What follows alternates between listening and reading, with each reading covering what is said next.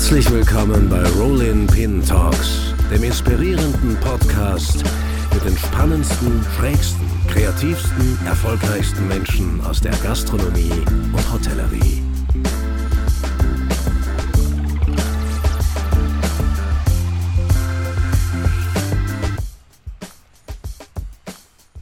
Wir machen eine kurze Werbeeinschaltung für unseren Partner Lightspeed. Schluss mit Bauchgefühl und Rätselraten. Mit der neuesten Erweiterung Lightspeed Advanced Insights gibt euch Lightspeed die Werkzeuge in die Hand, um eure Betriebsabläufe zu optimieren. Lightspeed Advanced Insights ist derzeit die einzige Lösung auf dem Markt, die Daten aus Gästetransaktionen und dem Restaurantbetrieb durch eingebettete Zahlungsverarbeitung kombiniert. Einerseits geben Gästeprofile euch die Möglichkeit, eure Stammgäste kennenzulernen und einen einzigartigen personalisierten Service zu bieten. Andererseits ermöglichen euch Mitarbeiterprofile, eure Angestellten zu fördern und zu binden. Erleichtert euch die Entscheidungsfindung mit konkreten, auf Daten basierten Handlungsvorschlägen. Mehr Infos findet ihr unter lightspeedhq.de. Und jetzt geht's zurück zu unserem Podcast. Ja, herzlich willkommen zu einer neuen Folge Rolling Pin Talks. Mein heutiger Gast gilt seit Jahren als einer der wichtigsten Impulsgeber der deutschen Gastronomie. Sein Gespür für neue Geschmackssphären, für Techniken und auch ungewohnte Aromenkompositionen hat ihm zu Recht den Ruf des kulinarischen Visionärs eingebracht.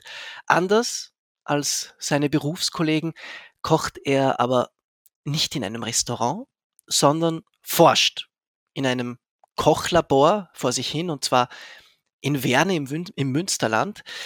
Unter kulinarischen Gesichtspunkten, das wird auch jeder von der Branche bestätigen, ist er eine wandelnde Enzyklopädie, die auch immer wieder mit ihren Kochbüchern für Furore sorgt.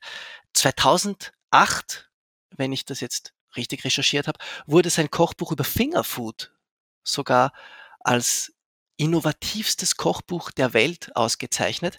Jetzt hat er vor kurzem übrigens zwei neue Kochbücher geschrieben, eines über Gewürze, eines über Sous -Vide. Er wird uns gleich mehr darüber erzählen.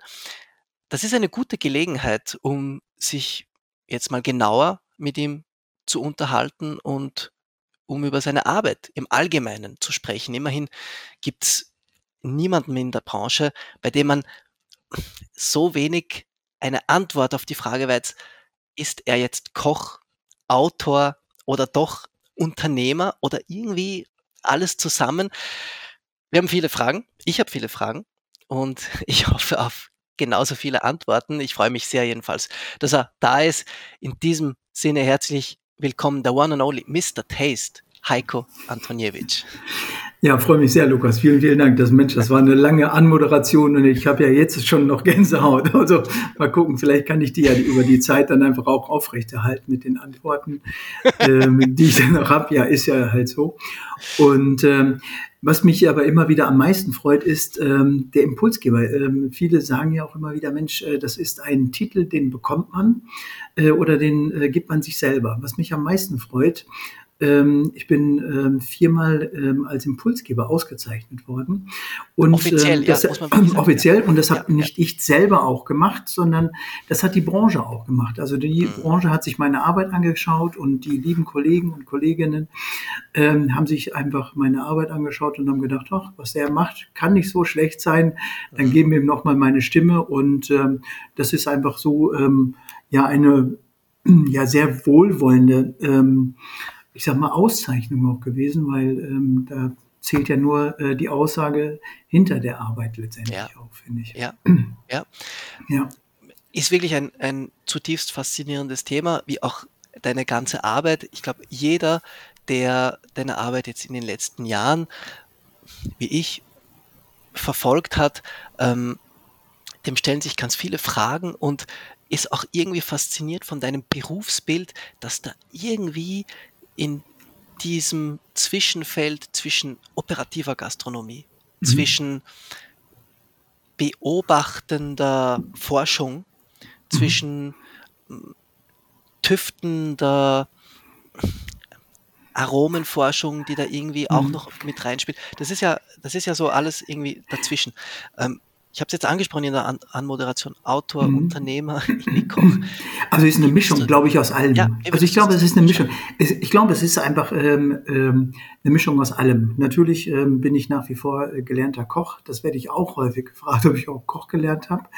Ähm, was das Wirklich? Ungewöhnliche ist. Tatsächlich, ich habe sogar, äh, ich habe sogar das mit Brief und Siegel, weil sonst, sonst gilt das ja nicht in Deutschland, weißt du doch. Mhm. Also Ja, klar. nein, also ähm. Brief und Siegel überall einfach, ne? Musst du haben. Ja. So. Und ähm, ich habe 2004 da einfach schon einen anderen Weg eingeschlagen auch. Also da habe ich mich von meinem Restaurantgeschäft dann einfach auch getrennt. Ähm, und ähm, weil irgendwie habe ich immer gemerkt, ja, ich wollte immer forschen, entwickeln, ich wollte immer wieder kreativ arbeiten, ich wollte immer wieder schon mein Wissen teilen, ich wollte ähm, ja einfach Menschen begeistern und nicht nur meine Gäste, sondern auch die äh, meine lieben Kollegen letztendlich auch. Ähm, das war immer das, was ich immer machen wollte und es war immer, es war mir immer wieder viel zu wenig, was ich immer machen konnte auch. Und da hat mich das Restaurant plus Catering, muss ich ja sagen, ich hatte früher einen, äh, ein sehr gut florierendes Catering-Unternehmen auch dann noch nebenbei.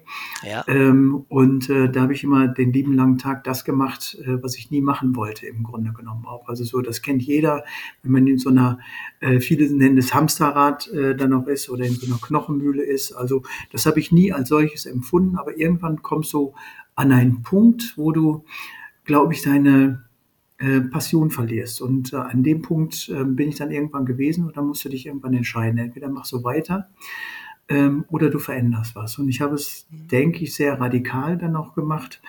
Ähm, dann war ich noch zwei Jahre als äh, Küchendirektor bei einem Catering-Unternehmen auch ähm, angestellt, habe da ähm, ja, das, die Produktentwicklung, das Qualitätsmanagement gemacht, habe da das internationale Geschäft kennengelernt und haben da auch schon eine ja, kulinarische Vorschau dann auch äh, nochmal für die nächste Saison eigentlich äh, dann auch ähm, beschrieben. Also Pret à Diner hat mein damaliger äh, Chef Kofler Company äh, war das, hat das dann auch ähm, so immer beschrieben und da habe ich vier Kollektionen dann auch mitbegleitet und äh, Das ist jetzt ungefähr das- 15 Jahre her, richtig, damit wir das einfach kurz äh, einordnen. Das war so 2006, 2007, sowas, Äh, ja? äh, zwischen, äh, zwei, zwischen 2004 und 2006 habe ich da gearbeitet und da habe ich vier Kollektionen gemacht. Ja. Ist ja auch schon ein paar Tage her. Und, ähm, Ja. und da habe ich dann einfach nochmal, da habe ich eigentlich so mein Zuhause dann auch gefunden. Und ähm, ja, dann habe ich ähm, 2006 nicht ganz unfreiwillig dann auch den Job einfach auch da äh, quittiert, habe dann eine Auszeit gehabt von fast einem Jahr. Und äh, in diesem einem Jahr habe ich dann angefangen, mein erstes Buch dann auch zu schreiben, also Fingerfood-Buch, was du gerade ja auch gesagt hast.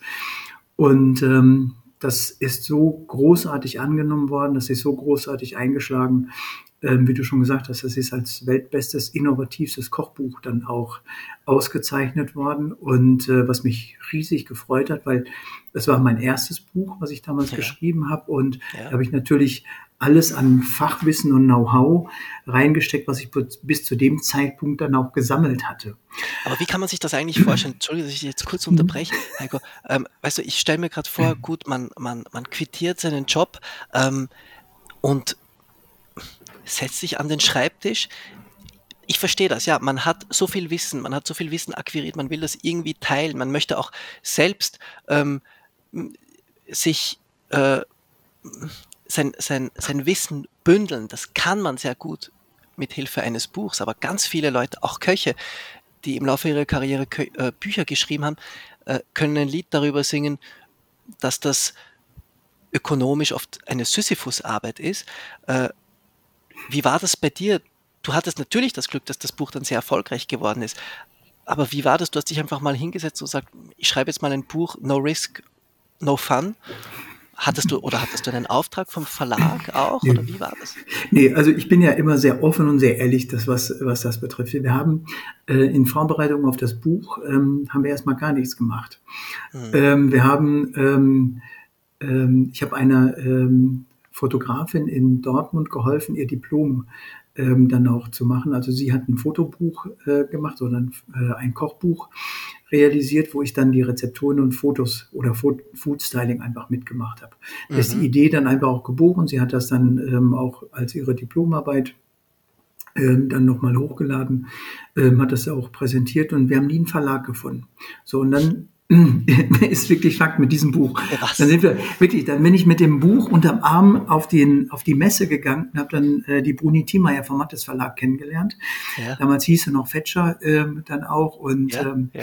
Und ähm, dann habe ich ihr das Buch gezeigt und habe gesagt, nee, ach ja, das passt nicht in unser Portfolio, aber wenn Sie eine andere Idee haben, Herr Antoniewicz, dann lassen wir uns mal reden. Dann habe ich gesagt, ja, habe ich. Ähm, wir machen ein Buch über Fingerfood. Da dachte wir kommen ins Geschäft, wirklich.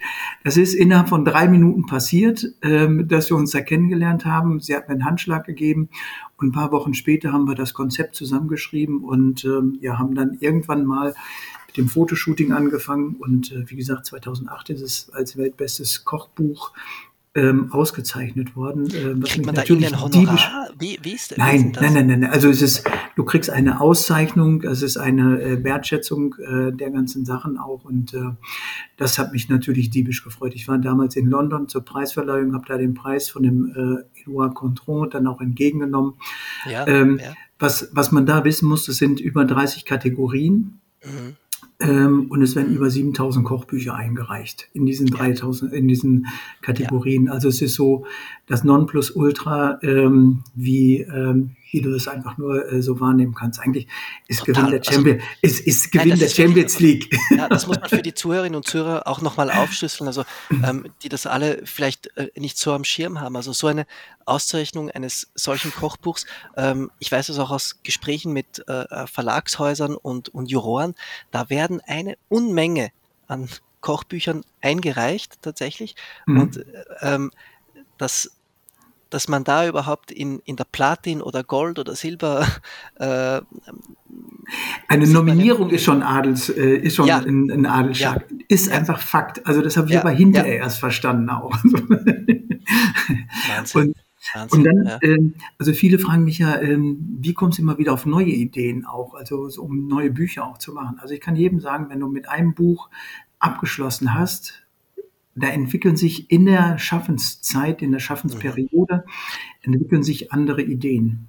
Ja. Das ist äh, einfach immer wieder so.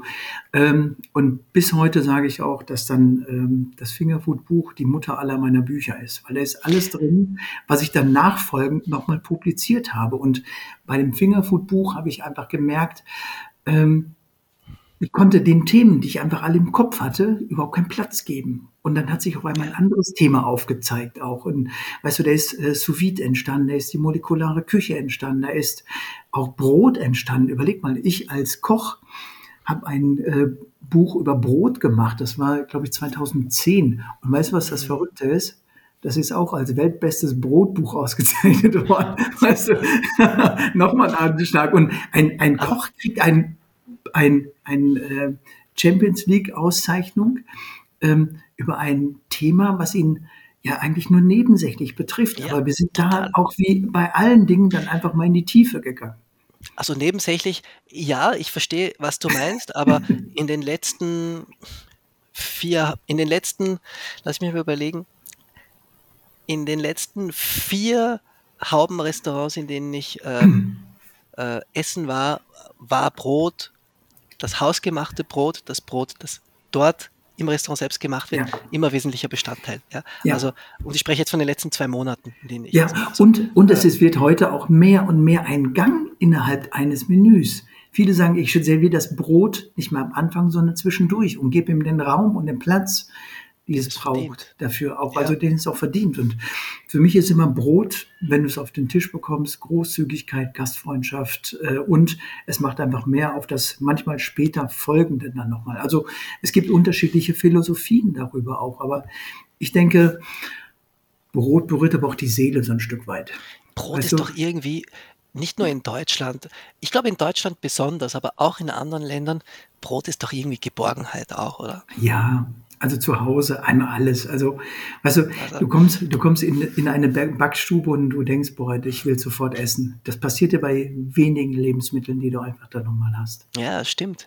Auch Eckhard Witzigmann hat ja, äh, hat mir mal in einem Interview gesagt, liegt drei Jahre her, Er hat gesagt, ja, wir können gern über Produkte und alles sprechen, aber vergessen wir nicht, vergessen wir nicht, ein gutes Produkt, das, egal welches Produkt es ist, das hat immer noch eine unglaubliche Kraft. Ein gutes mhm. Brot mit einer guten Butter und Schnittlauch. Ja, sind, ist großartig. Und das sagt Eckhard Witzigmann, sind für ja. ihn drei Sterne. Ja. Es muss gut sein, das Brot. Mhm. Die Butter muss gut sein und der Schnittlauch muss auch gut sein. Ja, ja. Aber und, und heute, ähm, auch rückblickend, ist im Grunde genommen, ähm, es ist heute so schwer, einfache Dinge zu finden. Also ähm, ein gutes Brot, eine gute Kartoffel. Also ist wirklich so. Also Weil du, du, als technischer Virtuose, das ist äh, interessant. Also wie oft, gehst du, wie oft gehst du irgendwo hin und kriegst wirklich äh, Brot, äh, was aufgebacken schmeckt, was einfach ähm, billig eingekauft ist. Also muss man ja einfach auch so mhm. sagen. Also mhm. ähm, mhm. Äh, und dann kann es nicht ähm, einfach so auf etwas einstimmen, was hinterher richtig gut sein soll. Das funktioniert nicht. Also entweder hast du diesen Qualitätsanspruch oder auch nicht letztendlich. Eine gute Kartoffel ist auch total schwer zu finden. Ja. Ähm, ja. Auch eine gute Pasta ist genauso gut zu finden. Ähm, also das kannst du auf viele ähm, Grundnahrungsmittel dann einfach auch direkt auch ähm, ja, kannst auch über, übernehmen letztendlich. Pasta und Kartoffel ist ja ein gutes Stichwort. Du hast ja tatsächlich mal ein, habe ich das richtig im Kopf, ein Kartoffel-Pop-Up gemacht. ja, stimmt. Vor zwei Jahren, oder? Ja, Heiko ja, ja. Antoniewicz äh, Kartoffelbefehl. Ja, ja, genau. Ja, ja. Da, haben wir, da haben wir ein Pop-up gemacht in, äh, das war so zu Beginn der äh, Corona-Zeit. Mhm. Ähm, da haben wir ein äh, Pop-up im Food Lab in Hamburg gemacht und äh, es war großartig auch. Es war total erfolgreich. Und ähm, da haben wir sowas äh, gemacht. Wir haben alles rund um die Kartoffel gemacht. Auch und die Kartoffel ist einfach ein fantastisches Lebensmittel, finde ich, ähm, wo du mhm ich sag mal, so herrlich viele Dinge einfach auch ähm, äh, ableiten kannst und auch neu generieren kannst. Und ich glaube, ähm, bei so einfachen Lebensmitteln, da hat ja jeder einen Referenzgeschmack. Das klingt immer sehr technisch, wenn ich das sage. Also damit hast du immer das Bestmögliche im Kopf. So ja. die, die, ähm, ich sag mal, die Erbsensuppe meiner Mutter schmecke ich bis heute.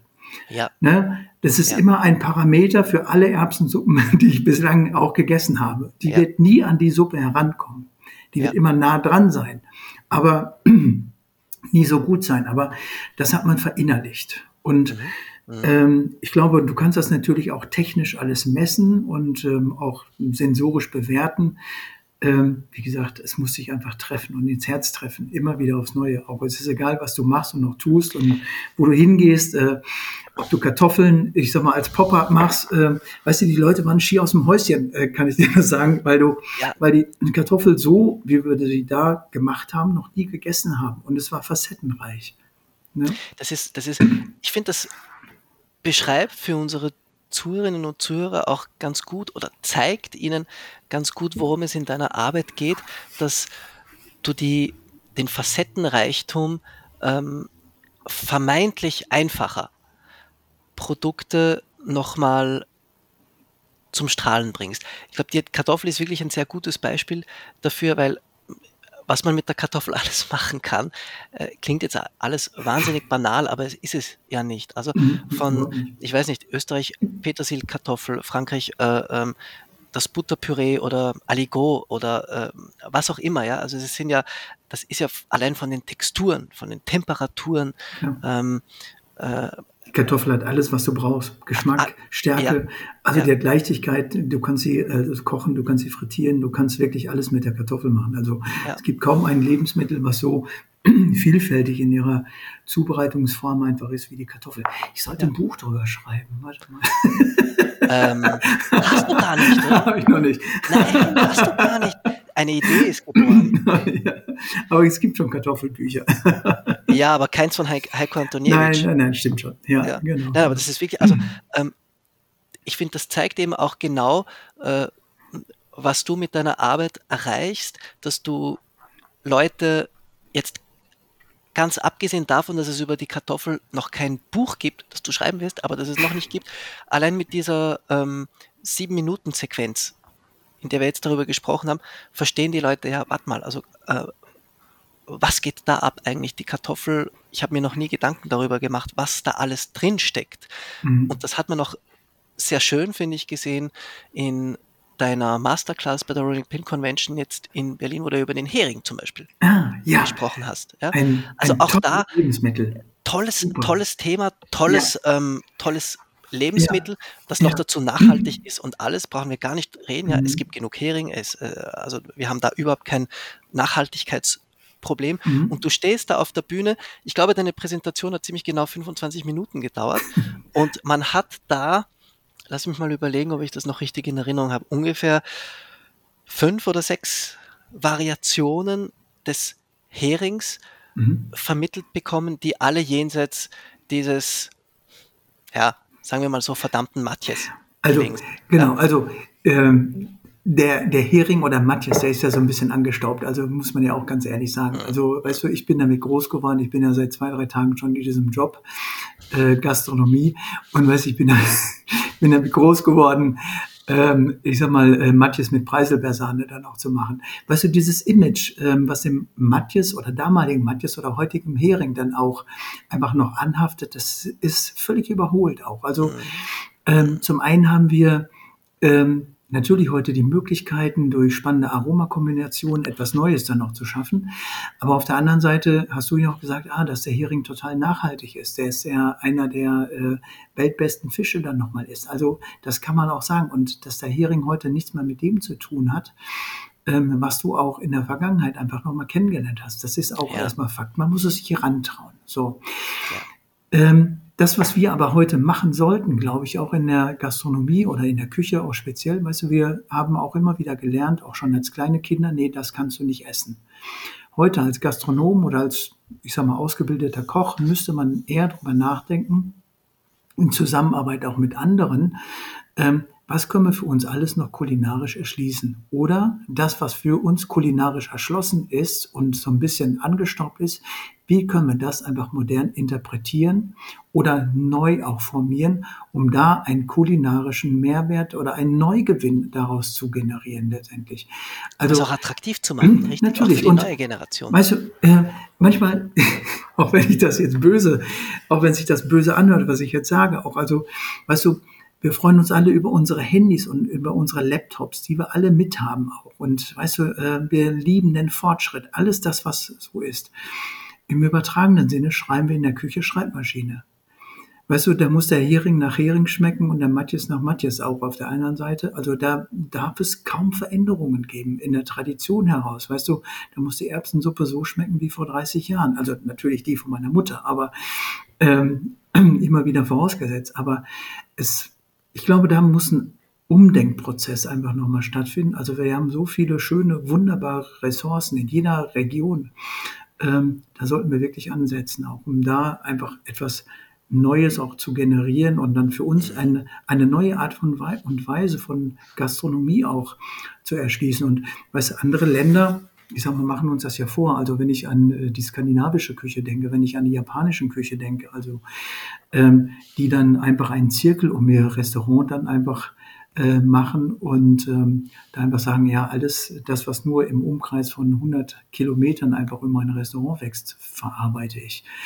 Das haben wir in Deutschland, ich weiß nicht, wie es in Österreich auch ist, also noch nicht verinnerlicht auch. Also, dass wir Transportwege einfach dann auf der einen Seite dann einfach nochmal drastisch reduzieren müssen auch. Mhm. oder einfach mal schauen müssen, wo die Lebensmittel einfach herkommen. Mhm, Natürlich. mhm, mhm. Das ist dann auch bisschen Teil, da sprechen wir dann ein bisschen mm, in ein paar Minuten auch drüber, Mhm. weil ich finde, das ist dann auch ein bisschen Teil so dieses, ähm, wo geht die Reise hin, auch gerade von jemandem, der wie du immer auch eine, Po- eine Vogelperspektive aus, auf die ganze Branche hat, sind das sehr, sehr wertvolle Erkenntnisse. Ich habe jetzt noch eine Frage und zwar diese, habe ich das richtig rausgehört, dass für deine, für deinen beruflichen Werdegang, für dein, für dein Schaffen, für deine Arbeit, dieses Fingerfood-Buch ein totales, ein totaler Grundstein war, ähm, etwas, womit deine ganze Arbeit, die ganze Sache einen, ja, an, einen Aufwind erfahren hat, sodass Ja, es du es deine ist- Selbstständigkeit es- starten konntest? Ja, es ist ins Rollen gekommen. Also meine, meine Selbstständigkeit, also meine zweite Selbstständigkeit war das ja. Mhm. Ähm, aber das ist so richtig dann durch die Decke gegangen auch. Also so ähm, bislang oder bis zu dem Zeitpunkt war ich ja dem einen oder anderen durch unser regionales Catering und Restaurant mit Stern einfach so ein bisschen bekannt, auch ja. äh, dann durch die Arbeit bei Kofland Company wurde es ein bisschen medialer dann nochmal, weil ich dann auch den Schritt in die erste Reihe äh, machen konnte und durch das Fingerfood-Buch, das ist einmal durch die Decke gegangen. Also das war, das war echt irre auch. Und äh, da bin ich dem Verlag auch sehr, sehr dankbar, dass sie mir da die Chance und Möglichkeit gegeben haben, das ähm, einfach nochmal zu machen und noch so umzusetzen. Mhm. Und ähm, ich habe immer den Freiraum einfach nochmal gehabt. Und für mich heute, ich sage mal rückblickend, äh, ich habe bis heute, seit 2007 habe ich 30 Bücher publiziert, auch also das ist eine Menge. Wahnsinn. Und, äh, und ähm, nicht alle sind ähm, unter, ähm, unter der, also sind auch immer wieder ausgezeichnet worden, aber das darum geht's gar nicht, weißt du?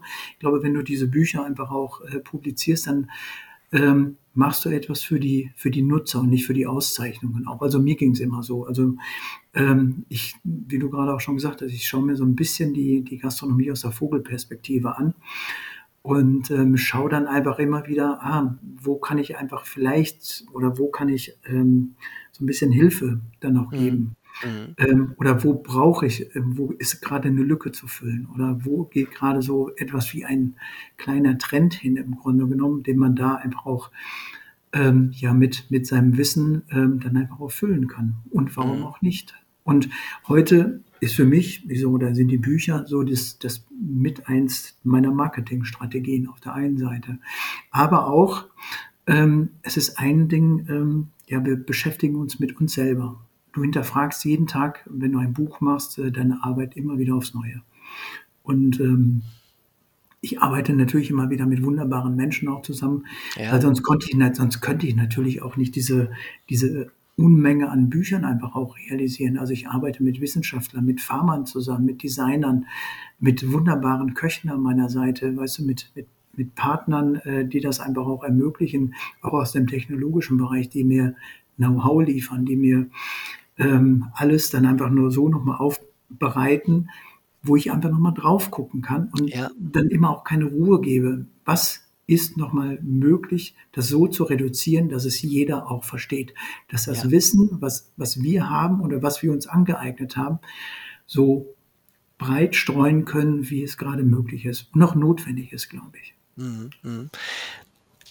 Und gerade deswegen, du hast es auch vorhin angesprochen, mit jedem Buch bekommst du auch immer irgendwie neue Ideen, was ich total nachvollziehen kann, weil wenn man gerade im Bereich der Kulinarik und der Produkte anfängt, sich einmal auf etwas einzuschießen, ergeben sich ja immer mehr Fragen von Seitensträngen, von denen man sich gar nicht vorstellen konnte, dass die überhaupt, überhaupt auftauchen. Ja. Und ähm, vor, was ist das her, ungefähr zwei Jahren, warst du auch auf der äh, Rolling Pin Convention und hattest damals zum Beispiel das Thema Raps. Äh, ah, ja. Kannst du dich erinnern? Geil, ja, natürlich. Ja, also komplett. äh, und, und, und ich kann mich erinnern, also der, der Saal, der Mainstage, der Mainstage der Rolling Pin Convention 2000, mich dort, 2022, mhm. glaube ich, ähm, der war gedrungen voll ja. Und das schafft eigentlich sonst nur ein Heinz Reitbauer, der da steht und über ähm, Pilze oder über Bitterstoffe äh, referiert. Und dieses Mal war es dann du, der über Raps äh, mhm. gesprochen hat. Und wo man auch merkt, irgendwie findest du dann immer irgendwas, was dich jetzt total fasziniert. Das ist kein Selbstzweck, um jetzt einfach mhm. mal über, über was könnte man noch sprechen, ja, sondern ähm, man merkt, irgendwie hat dich das jetzt total, salopp gesagt, jetzt mal angefixt. Ja, ja, ja hat es. Ja. Also mich haben Themen immer angefixt. Also das ist aber auch als junger Koch schon immer wieder so gewesen. Weißt du, da habe ich an äh, vielen Kochwettbewerben teilgenommen und manchmal war es ja auch ähm, äh, ja, Produkten einfach so ein bisschen untergeordnet. Also Neupra-Trophy äh, habe ich mitgemacht. Äh, ich habe äh, eine Lachsmeisterschaft äh, dann noch mitgemacht. Ähm, also das ist immer ein Thema äh, unterworfen einfach. Also beim Neupra musst du natürlich mit Neupra kochen, beim Lachs mit Lachs. Also das ist immer sehr einfach. Und es hat mich immer wieder fasziniert, dann auch immer wieder das Bestmögliche aus den äh, Lebensmitteln dann einfach wieder rauszuholen. Auch. Und Man entwickelt eine Obsession, oder? Äh, absolut, also, denk, absolut. Du, du, du, denkst, ich weiß nicht wie lange, drei Wochen, vier Wochen im Vornherein und du denkst und träumst nur noch von Lachs oder von Neupra. Ja, das war mal so. Und heute glaube ich, äh, ich sag mal, äh, Kochen hat auch was mit Schmecken und Erfahrung zu tun, glaube ich, und Geschmack auch. Mhm. Ähm, und ähm, durch diese etwas längere berufliche Laufbahn äh, fängst du einfach an, im Kopf die Dinge auch zusammenzufügen dann auch. Und hinterher fällt dir das total leicht. Also ich habe vor, wann habe ich denn meinen letzten Wettbewerb mitgemacht? 2005. Guck mal, 2005 habe ich ja, fast 20 Jahre her. und da habe ich gedacht, boah, das mache ich nie wieder mit auch. Also seitdem, ich bin mir auch treu geblieben. Das war mein letzter Wettbewerb. Da ging es äh, darum, Kochen mit Kaffee. Und, Stimmt, äh, Kaffee ist auch so eine Sache bei dir. Ja. Geil. Hast du auch geil. ein Buch geschrieben, oder? Über, über Kaffee? Noch nicht, kommt noch. noch nicht, kommt Nach Kartoffeln. was, was ist denn das für ein, äh, aber da gibt es doch einige, die Welt hat doch einen großen Artikel über dich und Kaffee geschrieben. Ja, oder? also ich, ja, also ich, ich, äh, ich setze Kaffee als Würzmittel ein. Ich setze Kaffee als Würzmittel ein, wie andere Salz in der Küche dann einfach auch ähm, einsetzen. Und ähm, ich habe lange Zeit immer wieder gesagt, ah, ähm, ähm, Kaffee hat ein, natürlich eine Umami-Note, aber ähm, mhm. Kaffee hat so eine Umami-Note, der bei einer mittel, ähm, mittelreifen Tomate auch liegt, also nicht wirklich hoch. Das, was der Kaffee aber mit sich bringt, sind so viele Aromastoffe, die zu fast tausend anderen Lebensmitteln funktionieren und auch miteinander kombinierbar sind.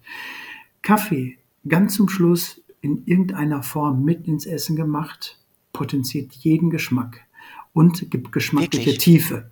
Also man, das, man kann sagen, ich bin verrückt, mag sein, das unterschreibe ich auch an jeder Stelle, aber, aber du kannst wirklich, du kannst wirklich dich darauf verlassen, wenn du, auch wenn es nur zwei Teelöffel sind, in einer 5 Liter Soße, es wird maßgeblich verändert.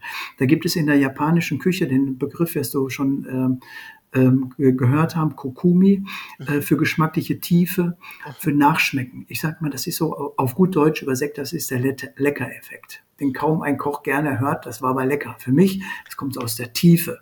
Ne? Also da sind wir nochmal eine Stufe über dem Umami. genau. Ja. ja. also alle fünf geschmacklichen ähm, Sinne, die du hast, die zu treffen und was du dann einfach nochmal hast, Kokumi, schließ es einfach nochmal ab, ist großartig. Und das liefert einfach Kaffee. Und da habe ich 2005 auch mit angefangen. Wir haben früher immer ähm, bei vielen Zubereitungen, natürlich haben wir mit Kaffee gekocht. Also im Dessertbereich ist es total einfach. Aber wenn du dann ähm, anfängst, ähm, dich damit auseinanderzusetzen, welche Aromastoffe dann äh, da nochmal mit drin sind und was es nochmal ausmacht, auch nur einen gewöhnlichen Kaffee auch zu haben, ist unglaublich. Also viele sagen, ich bin Nerd. Du musst dich mal mit Kaffeeleuten Stimmt ja auch. Das sind Nerds. Ja. Die sind noch nerdiger als ja. ich bin. Aber, aber auf eine gute Art und Weise, weißt du? Ja. Ähm, weil äh, es gibt ja viele Dinge, die, die uns dann noch auszeichnen und die uns auszeichnen dürfen letztendlich. Und da habe ich einfach ähm, einen Riesenspaß dran, auch mich mit einem Lebensmittel immer wieder auseinanderzusetzen und dann auch das Bestmögliche rauszuholen. Raps überleg mal, gerade habe ich gesagt, die Raps ist so die Regionalität schlechthin. Mhm. Ne, wer liebt es nicht, so im Frühling oder im Frühsommer an den gelben Rapsfeldern vorbeizufahren? Überleg ja. mal, was das für ein für eine Wust an Lebensmitteln noch ist. Und wir können es mehrmals ernten. Schönes, ein unglaublich heimeliges Gefühl auch, wenn man da im Sommer, egal ob es mit dem Rad oder mit dem mit Alles. dem Dieselverbrenner ist ja, ja klar. dadurch ein E-Auto. Ja, E-Auto, natürlich. Wir fahren ja alle E-Autos. Äh, durch ein, ein, ein, ein so senfgelbes Rapsfeld fahren, das ist ja irgendwie Heimat. Ähm, wir haben ja, wir haben ja äh, äh eine längere Geschichte mal gemeinsam gemacht gehabt mhm. über, über Raps, mhm. ähm, wo ich dich, glaube ich, äh, fast eine Stunde lang interviewt hatte, weil das mhm komplett über drüber ist, dieses Thema und auch wirklich hochfaszinierend. Ähm, Raps hat eine faszinierende Geschichte hinter sich. Das wird ja erst seit 80 Jahren oder sowas ja. ähm, zum Verzehr wirklich angebaut, weil es davor also ungenießbar, also Bitterstoffe, also ja, Eurekasäure, die da drin ist, Eurekasäure, die ist dann ähm, genau die Eurekasäure, ja. Die ja. ist einfach nochmal schwer leberschädigend auch. Also jetzt ja, gibt genau. es mittlerweile auch Rapsorten, die dann einfach nicht äh, das nicht mehr haben. Das ja. ist überhaupt kein Problem. Also der Raps 00, äh, der da einfach auch gezüchtet wird. Also das sind so viele Dinge, die, die mhm. einfach auch ähm, wichtig sind. Und weißt du, was ganz spannend ist? Wir, wir haben ähm, heute unterrichten wir auch teilweise in, ähm, in der Wirtschafts- und Hotelfachschulen. Und ähm, da haben wir eine äh, Migrantenklasse auch gehabt. Da waren zwei Mädchen, ähm, aus, äh, die eine kam aus dem Iran und die andere kam aus dem Marokko. Und da haben wir gerade frischen Raps ähm, zubereitet oder den geputzt. Und dann hat die gesagt, ah, beide unterschiedlich sind nacheinander zu uns gekommen und haben gesagt, ah, wie bei meiner Großmutter. Früher sind wir ins Feld gegangen und haben das so gegessen. Andere Kulturen kennen das. weißt du, und wir, wir haben so viel davon und, mhm. und machen nur zwei Dinge daraus. Also ja. ähm, Rapsöl ja. auf der einen Seite oder Biodiesel. Also, ja. Ne? ja. Raps kann, das war ja damals auch der Aufhänger dieser Geschichte und sei an dieser Stelle auch nochmal allen interessierten äh, Leserinnen und Lesern empfohlen, Raps kann viel mehr als mhm. Öl und Diesel. Ja klar. Und, und wir haben ja, du hast da ganz viele schöne Inputs dazu geliefert. Ja, und ich habe, glaube ich, 30 Zubereitungen auf der Bühne, glaube ich, auch äh, mitgehabt gehabt. Also wir ja. machen heute aus der Rapsaat, machen wir Sojasauce. Ähm, das sind viele ja. Sachen. Also kannst du ja. aus den Blüten auch einen Farbstoff generieren, der, äh, der lässt Safranfass hinter sich. Das ist unfassbar. Also, weil, ach, komm, man kommt hier vom einen ins andere. Ja, also auch genau da. Genau da. Deswegen sprechen wir ja.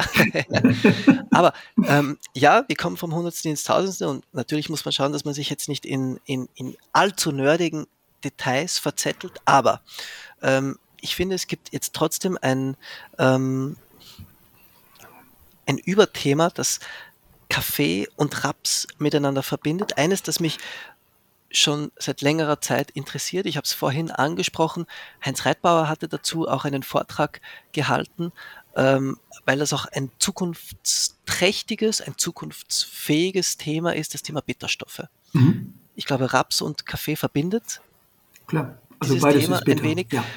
Wie schätzt denn du, sprechen wir jetzt mal von der Spitzengastronomie, weil die immer einen Schritt weiter ist. Äh, ich persönlich glaube an einen kulinarischen Trickle-Down-Effekt, dass das von der, was in der Spitzengastronomie passiert, immer ein bisschen runtersickert dann in den Mittelbau und der übernimmt das dann. Sind Bitterstoffe eine Sache, die verstärkt in Zukunft auf uns zukommen werden, die den Gaumen der Gäste in nächster Zeit ähm, immer wieder ja, ähm, verwöhnen, ja, herausfordern wird? Ja, auch triggernd. Also, triggern, triggern mhm. wird. Also, ich sag mal, bei jedem Geschmacksbild ist zu viel, von jedem ist immer zu viel. Also mhm. bei Salz ist das jedem klar, das ist salzig. Süß weiß jeder auch. Aber zu viel Bitter auch im, äh, im Essen ist auch zu viel.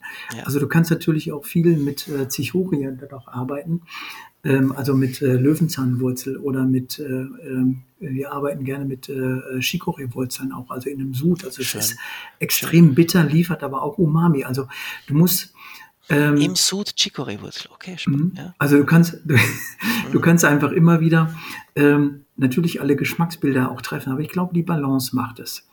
Also bei ähm, Bitter vor allem, du musst ja den, du musst ja den Gast ja. irgendwie abholen, der jetzt ja. mit Bitterstoffen noch nicht allzu vertraut ist. Ja, und wir garen äh, heute unseren, oder schon lange äh, unseren äh, Chicorée äh, im sous verfahren Also, okay, der Chicorée ist nicht mehr ganz so bitter, wie er früher mal gewesen ist. Das ist dann der eine Punkt.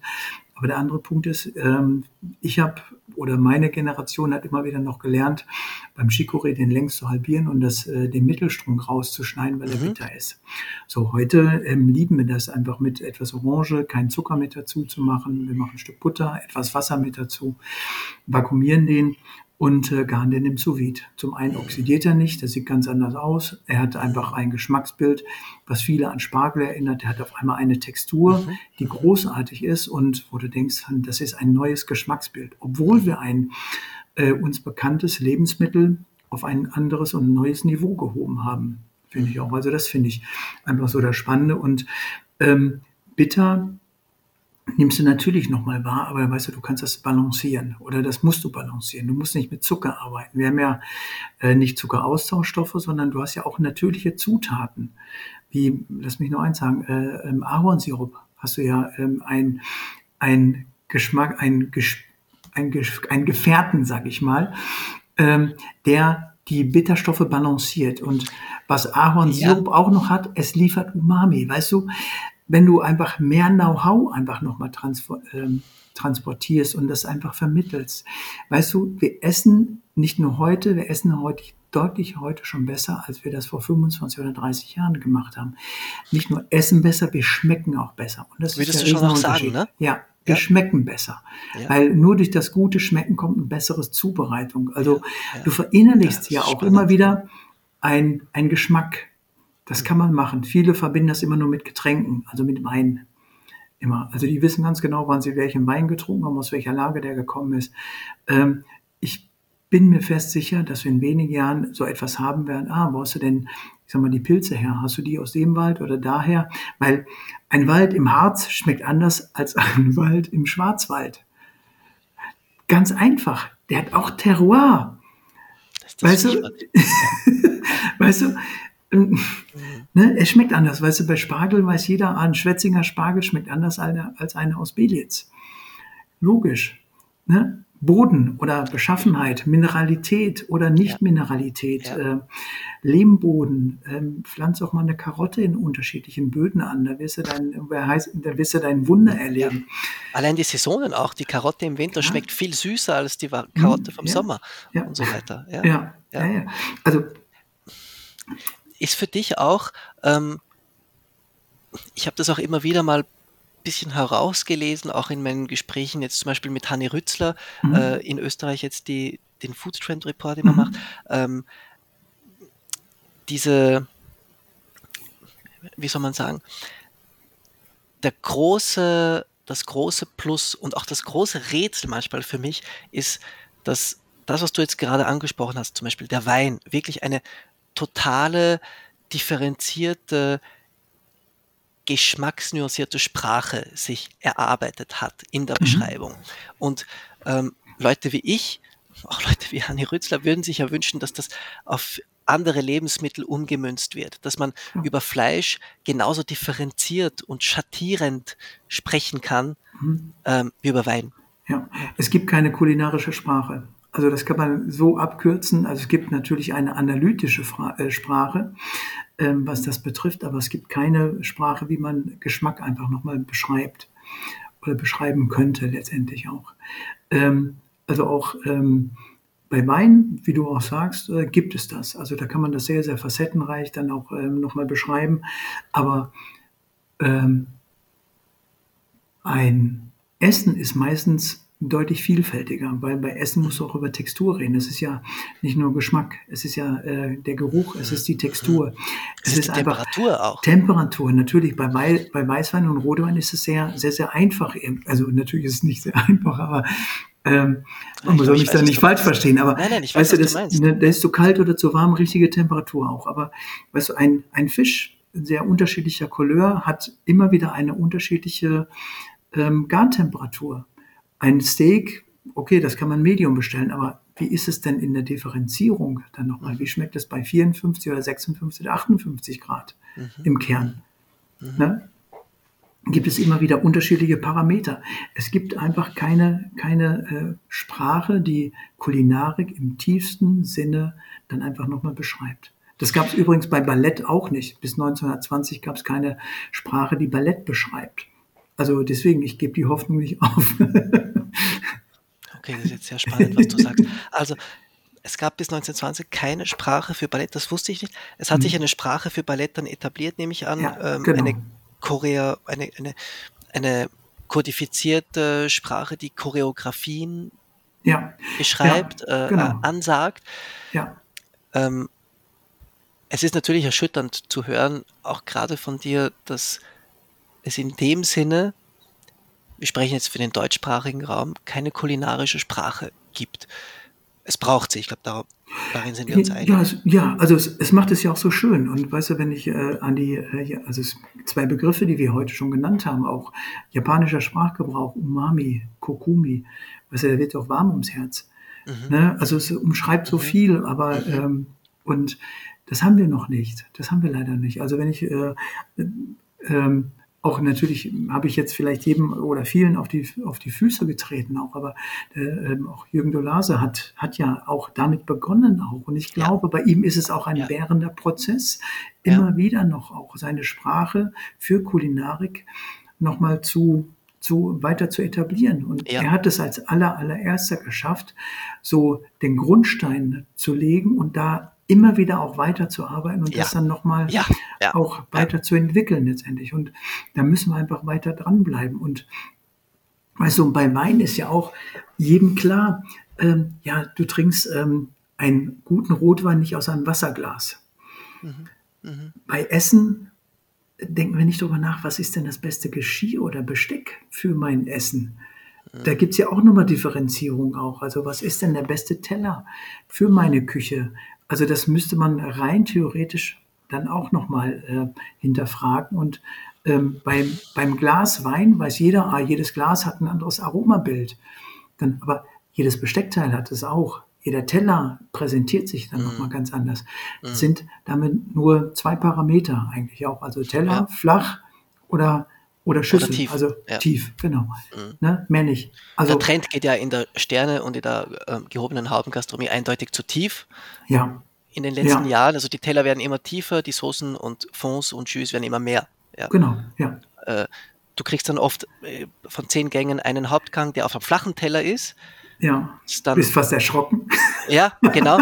Das ist dann äh, die Ente, das Lamm äh, oder das Wagyu. Ja, und ja, der Rest ja. ist irgendwie tief ja. ist ja auch eine interessante Entwicklung in den letzten Jahren, dass da sehr die Teller immer ist tiefer es, geworden sind. Ja, also in der Küche reden wir dann von Süffigkeit dann auch. Also früher mhm. war man sehr sparsam mit der Soße. Also ähm, bei der Norvég Cuisine gab es ja immer wieder nur einen Tropfen Soße, ähm, eine glasierte Karotte auch. Es ist ja ein Wandel, immer wieder auch. Also ich glaube, es ist ja auch gut, dass es sich, äh, sich auch entwickelt, aber ich glaube, ähm, dass wir immer wieder, äh, auch häufig immer den gleichen Trends auch so ein Stück weit folgen. Also, ähm, weil du sagst selber, in vielen Restaurants sehe ich das Gleiche.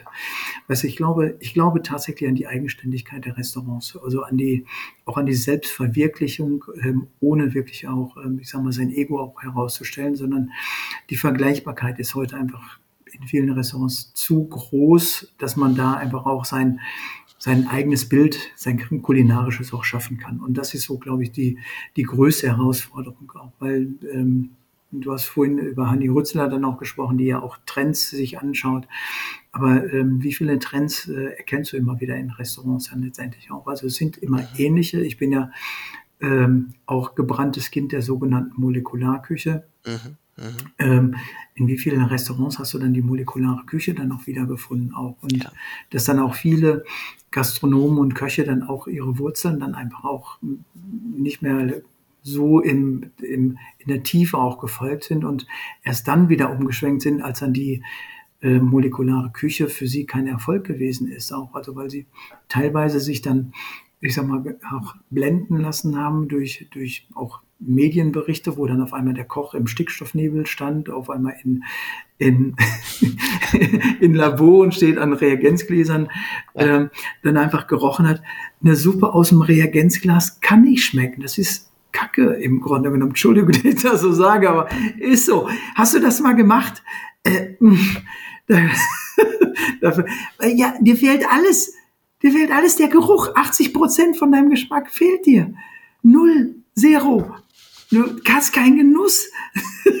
dann machen sie noch eine, dann machst du noch eine Wäscheklammer dann dazu, dass du die heiße Suppe nicht an der, du hast ja mehr Sorge, dir den Anzug voll zu kleckern, als den Genuss zu haben. Entschuldigung bitte. ich habe nie Suppen in Reagenzgläsern serviert. Möchte ich nochmal, ja. gerade nochmal sagen. Selbst Anfang der 2000er nicht. weißt du, was ich meine? Ja, ja, ja, ich weiß genau, was du meinst, ja. ja. Ne? Also ja.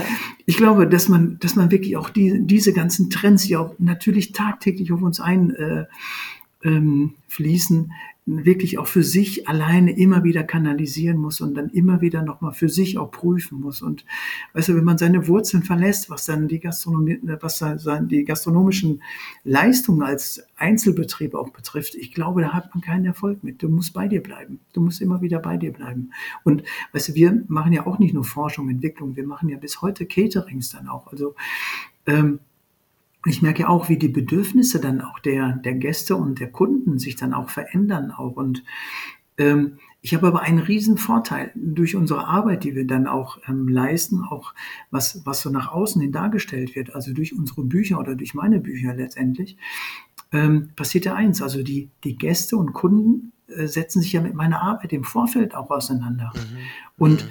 wenn ich das jetzt so sage, weißt du, ein Auftrag Anfrage, die wir bekommen, die haben wir meistens, weil der Kunde sich im Vorfeld ganz explizit sich für unsere Arbeit entschieden hat. Ah ja.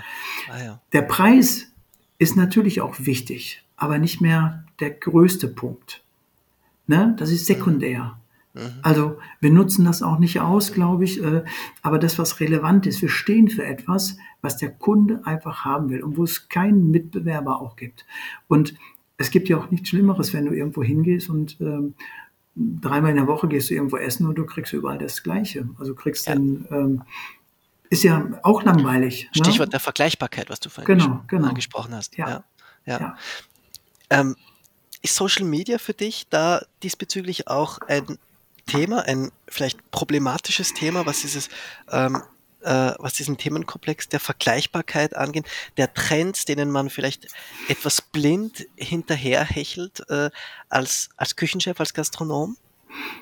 Ist, glaube ich, etwas kurzfristig immer gedacht. Also so, ja. wenn man sich die Trends, äh, wenn es heute auf Social Media ist, ist es morgen vorbei. Ist häufig so. Also äh, wenn du äh, wenn du wenn du es irgendwo in der Breite siehst, ist es vorbei der Trend. Also eigentlich musst du dich, also das, da sind wir sehr nah bei Hanni Rützler. Hanni Rützler, die sagen ja auch, also die gucken sich auch Meta- und Megatrends an. Das machen wir genauso. Also wir schauen am liebsten dahin, was in 20 oder 25 Jahren, äh, was wir da essen können. Hm. Ich habe heute noch keine Idee. Ne? Weil das ist ein bisschen wie Kaffeesatz lesen oder in die ja. Glaskugel äh, ja. gucken. Aber ja. ähm, du kannst dir aber Schwingungen anschauen, du kannst dir äh, demoskopische Werte anschauen, du kannst dir einen veganen Trend anschauen, du kannst dir die unterschiedlichsten Dinge dann noch anschauen, die auf dich dann nochmal einprassen, von außen.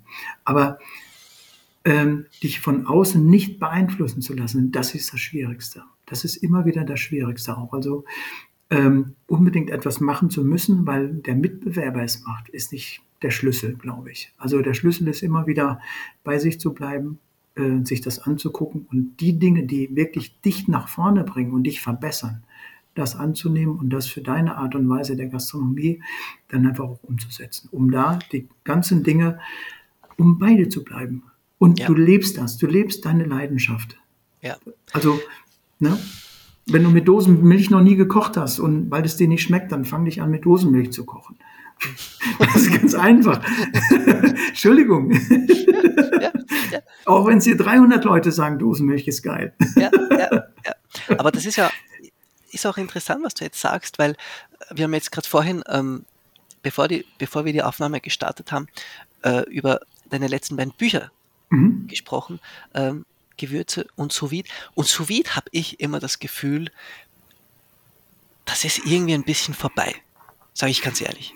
Ja, ähm, ich höre immer mehr auch aus Frankreich äh, viele zwei und drei Sterne Köche, die sagen zurück zur sogenannten Cuisson authentique, also zur mhm. äh, zum authentischen Garn. Ja, mhm. ähm, und ich bin mir dann oft nicht sicher, Thema Sous Vide sind wir bei Sous Vide bei einem Relikt der Molekularküche oder sind wir beim Thema Sous Vide einfach bei so einem Zwischending, dass es vielleicht doch noch irgendwie in die heutige Zeit schafft oder nicht? Das würde mich jetzt interessieren, wie du das siehst. ja, also auch, du merkst ja auch, ich sehe das ja, ähm, ich sehe das ja nicht immer wieder so bierernst. Also ich frage mich mhm. dann, also natürlich sehe ich es Bier, also äh, ernst, aber ja. mit einer gewissen Sachkenntnis dann auch, aber weißt du, ich lächle mhm. dann auch manchmal drüber. Also ähm, um ähm, die vielen Fragen, die du hattest, jetzt einfach mal zu beantworten. Also, Sous Vide. Ähm, ich frage mich immer wieder, wie lange muss Sous Vide in den Köpfen der Köche sein, bis es dann auch in der traditionellen Küche akzeptiert und toleriert wird. 1972 ist dann einfach so die Geburtsstunde von Sous Vide gewesen. Wir können alle schnell rechnen, wie lange ist das her? Ähm, ein bisschen länger als 50 Jahre. Äh, wie lange müssen wir warten, bis sous in der klassischen Ausbildungsküche einfach auch etabliert ist? Um dann auch. Ist es das überhaupt? Nö, also nicht überall. Ach, also äh, die, die Azubis, die kriegen das mal mit in den, ähm, in den Betrieben auch, in der Schule ähm, nebenbei erzählt. Ähm, also jetzt bin ich vielleicht auch böse. Da gibt es sicherlich die einen oder anderen auch, die die das auch ähm, sicherlich sehr, sehr intensiv dann nochmal äh, auch beschreiben mhm. und auch als Ausbildungsziel dann sicherlich nochmal haben. Aber ich glaube, ähm, das ist so ein, ein Punkt des neuen ähm, ja, Ausbildungs, ähm, ja, Berufsbildes, was man da einfach nochmal mitprägen kann. Du, wir müssen ja auch ähm, viele Dinge einfach nochmal uns, äh, uns äh, anschauen. Nicht nur äh, das sous kann, äh, du musst dir Convenience auch anschauen. Ähm, du musst dir, wenn du dir eine, ähm, eine Ofentechnologie heute anschaust, äh, von MKN beispielsweise, weißt du, die ist nicht mehr so wie vor 25 oder 30 Jahren. Mhm. Ähm, heute musst du eigentlich auch mehr und mehr das, das Berufsbild durch Regeneration einfach nochmal erweitern. Bin ich mir ganz sicher. Ähm, aber um auf sous zurückzukommen, ähm, Natürlich. Ähm, wir haben jetzt ein neues Buch darüber gemacht und das erste, das ist jetzt zehn Jahre auf dem Markt gewesen. Auch innerhalb von diesen zehn Jahren hat sich auch etwas äh, verändert. Ähm, und weißt du, wir haben ähm, heute haben wir kompostierbare Beutel, also Plastik AD. Ähm, weißt du, die sind industriell kompostierbar. Ähm, es wird zwei Jahre dauern, dann kannst du die im Hausmüll ähm, dann auch, also im Bio-Hausmüll ähm, kompostierbar, ja. dann an die Seite legen auch. Also das war ein großer Kritikpunkt dann zu ja, also der, genau, ganze, der hohe Plastikverbrauch. Genau. Zu ja. Recht natürlich, ja. Absolut richtig. Aber weißt du, du hast ja im Umkehrschluss haben wir deutlich weniger Lebensmittel weggeschmissen. Wir haben, ich sag mal, Energiekosten einfach drastisch äh, dann nochmal nach unten gedrückt, weil wir einfach nicht teure Öfen einfach gehabt haben, Wasserverbrauch, was keiner auf dem mhm. Schirm hat, einfach so weit reduziert, dass wir, ich sag mal, äh, äh, wirklich auch uns selber gewundert haben, wo auf einmal äh, das Wasser herkommt, was wir über hatten auch. Also wir hatten nicht mehr so hohe Kosten auch. Also ähm, der Geschmack ist deutlich besser geworden. Natürlich hat sich ein Geschmacksbild auch verändert, aber ähm, du musst natürlich auch auf die Bedürfnisse und auf die Gewohnheiten der Gäste einfach ein bisschen Rücksicht nehmen. Wenn du heute sagst, ah, das ist jetzt sous vide gegart und das sieht einfach blö aus und du hast nicht die richtige Textur, dann musst du etwas ändern. Dann musst du aber auch die, vielleicht die Temperatur ändern. Nicht unbedingt äh, sagen, ja, das ist sous vide und das ist jetzt so. Also Gut, das kann ja genauso bei einer nicht zu Garung auch passieren. Ja, Natürlich, also du kannst auch so oft schön, wie oft hast du schlechten Braten gegessen, der, ja, äh, der auch äh, äh traditionell zubereitet worden ja, ist. Also eben. gibt es genauso viele Dinge. Ähm, aber nur manchmal, also das ist nur nicht so schön erzählt, weil mhm. da kann man einfach drauf rumhacken. Also nochmal, mhm. ähm, mhm. für, mein, für mein Empfinden muss sous einfach mehr und mehr dann auch in die klassische Kochausbildung auch integriert werden. In Frankreich ist es deutlich länger etabliert, als wir das in Deutschland einfach auch nochmal kennen. Mhm. Ähm, ich möchte nicht nur alleine für sous einfach auch die eine Lanze brechen, weil es einfach auch, ich sag mal, den, den Stress in der Küche auch rausnimmt. Weißt ja. und, weißt du, was Mise en place angeht, ist sous ja wirklich Gold wert. Ja, also du kannst mit allen alles zusammen machen. Also ja. wenn, weißt du, wenn wir Caterings haben. und die Sache ist erledigt. Genau, wenn wir Caterings haben, dann stehen wir alle zusammen und machen Gemüse. Mhm. Und weißt du, wenn einer aus der Reihe ausfällt, dann kann jemand anders das übernehmen. Das ist überhaupt kein Problem. Weißt du, wenn ich ein Restaurant hätte, dann würde vielleicht an einem Tag machen alle zusammen das Gemüse ähm, oder Fleisch oder Fisch, dann kann es, dann kann man die Lücke schließen, wenn jemand durch Krankheit ausfällt. Ja. Oder jemand Neues dazukommt. Das gibt da eine ganz eigene Gruppendynamik auch. Also so, und ähm, ich sag mal, dass der Service hinterher wird ja auch entspannter. Und das heißt auch nichts, dass du alles nicht mehr anbraten musst. Du musst natürlich dem Lebensmittel, ähm, was du auch hast, immer wieder die jeweilige Temperatur zu fügen. Eine Karotte bei 56 Grad gegart, die lacht sich kaputt. Ne? Also, weißt du, ne? die sagt, oh schön, ne? dass du mich gewaschen hast, aber mehr passiert dann nicht. ne?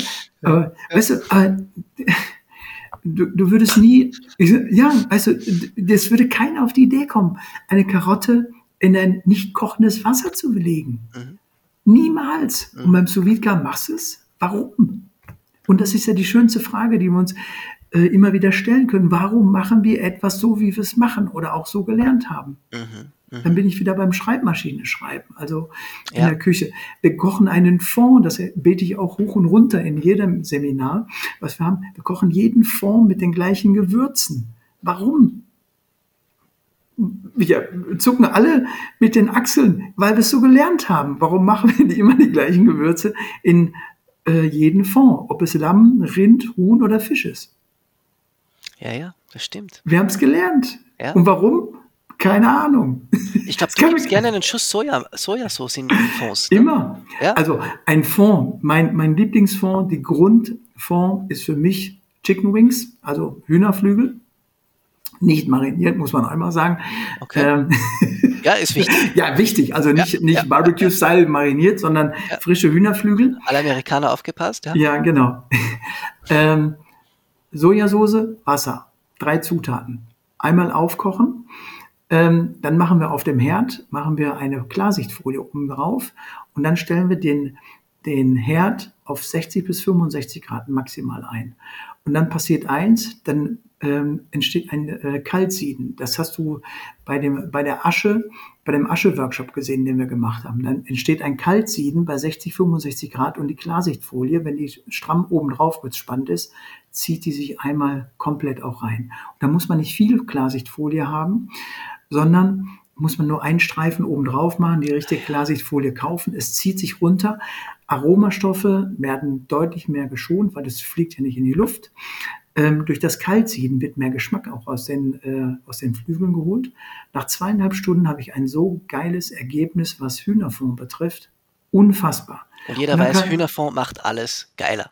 Also, genau. Oder macht ja. dich glücklich, macht dich, zu, äh, macht dich ja. wieder gesund, einmal alles. Ja. Also, und als Basis für ein Risotto ist das genau richtig. Wenn ich aber denke, ähm, ich habe eine Zubereitung hinterher nochmal für den Fond. Da mache ich manchmal Sternanis da rein. Oder wenn ich es mhm. asiatisch würze, dann mache ich die direkt mit dem Anfang rein. Aber wir reden über eine Basis. Über eine Basis, ähm, die wir früher gelernt haben, geröstete Zwiebel, da kommen Gemüsebündchen rein und überall die Sellerie, Karotten und so weiter. Genau, alles. Lauch und so weiter. Genau, genau, genau. Ja, ja es, ist, es, es kann so faszinierend und auch so einfach sein. Ja, ich sage immer, Kochen ist einfach, du musst nur drüber nachdenken. Ja, ich kann mich aber auch erinnern, wir sind damals, äh, ich frage mich nicht, ich glaube, das war in Graz bei einer Pin Convention, sind wir damals äh, gesessen im Restaurant und du hast mir gesagt, du bist jetzt drauf gekommen, 15, habe ich das jetzt richtig im Kopf? 15 Gramm Salz pro Liter Wasser ist ideal für Pasta. Ja, genau. Richtig? Ja. Habe ich das richtig im Kopf? Ja, ja, ich habe genau. hab mir das nicht aufgeschrieben, Heiko. Nein, nein, sehr gut. Aber manche Sachen sind ja prägend. Ne? Also, das wir haben schon ein bisschen Wein getrunken gehabt. Das ist umso ja, beeindruckender, dass ich das drinnen habe. Ja, ja, aber so viel kann das gar nicht gewesen sein. Nein. Nein, aber auch, aber weißt du, es geht gar nicht, du musst ja das auch gar nicht aufs Gramm genau immer abwiegen. Mhm. Es macht, weißt du, du musst es dir bewusst machen. Es geht um ein neues Bewusstsein in der Küche. Mhm. Wenn wir äh, Gemüse blanchieren, dann nehmen wir 22 Gramm pro Liter Kochwasser. Du musst dir okay. das nicht bewusst machen. Also musst es nicht abwiegen, sondern, weißt du, manche Köche, die vor einem großen Kochkessel stehen, die wissen ganz genau, da sind jetzt 100 Liter Suppe drin oder Soße oder Wasser und ich muss viermal die Kelle XY nehmen, dann habe ich den Salzgehalt, den ich brauche. Mhm. Macht das auch äh, Sinn. Ja. Ich ja. weiß, wie viel Salz in meine Hand passt, in meine geschlossene. 50 Gramm. Okay. Also ich habe keine eingebaute, ich habe mir das, ich habe Köchelspaß. Ne? Ja. Wenn du die. Dinge, wie viel Gramm Salz passen in deine Hand? Muss man ausprobieren. Bin auf deine Antwort gespannt, wenn wir uns das nächste Mal sehen. Ja, ja.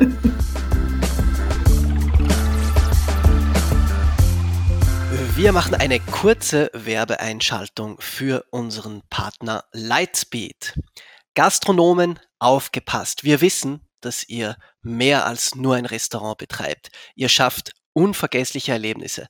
In diesen Zeiten, in denen jedes Lächeln und jeder Moment zählt, steht Lightspeed an eurer Seite. Lightspeed Restaurant ist euer Partner, um Herausforderungen zu meistern und unvergessliche Gästeerlebnisse zu schaffen. Als treibende Kraft der besten Unternehmen in über 100 Ländern und Antrieb von über 160 Michelin-Sterne-Restaurants ist Lightspeed die ganzheitliche Kassensystem und Bezahlplattform für ambitionierte Gastronomen, die ihr Restaurant auf das nächste Level bringen wollen. Mehr Infos findet ihr unter lightspeedhq.com www.ecom.de. Und jetzt geht's zurück zu unserem Podcast.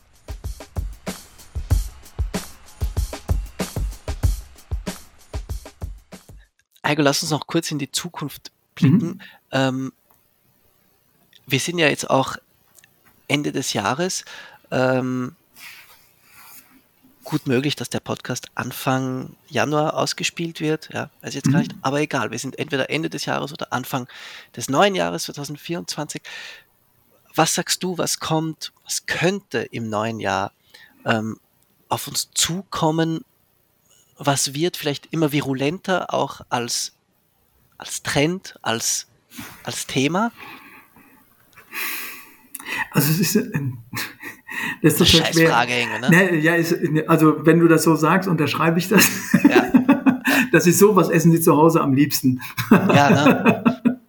Nein, ähm, also ich sage mal ganz, äh, ich sage mal ganz, ganz ehrlich, äh, wenn es einen Trend geben würde, den ich sehen würde, würde ich ihn machen.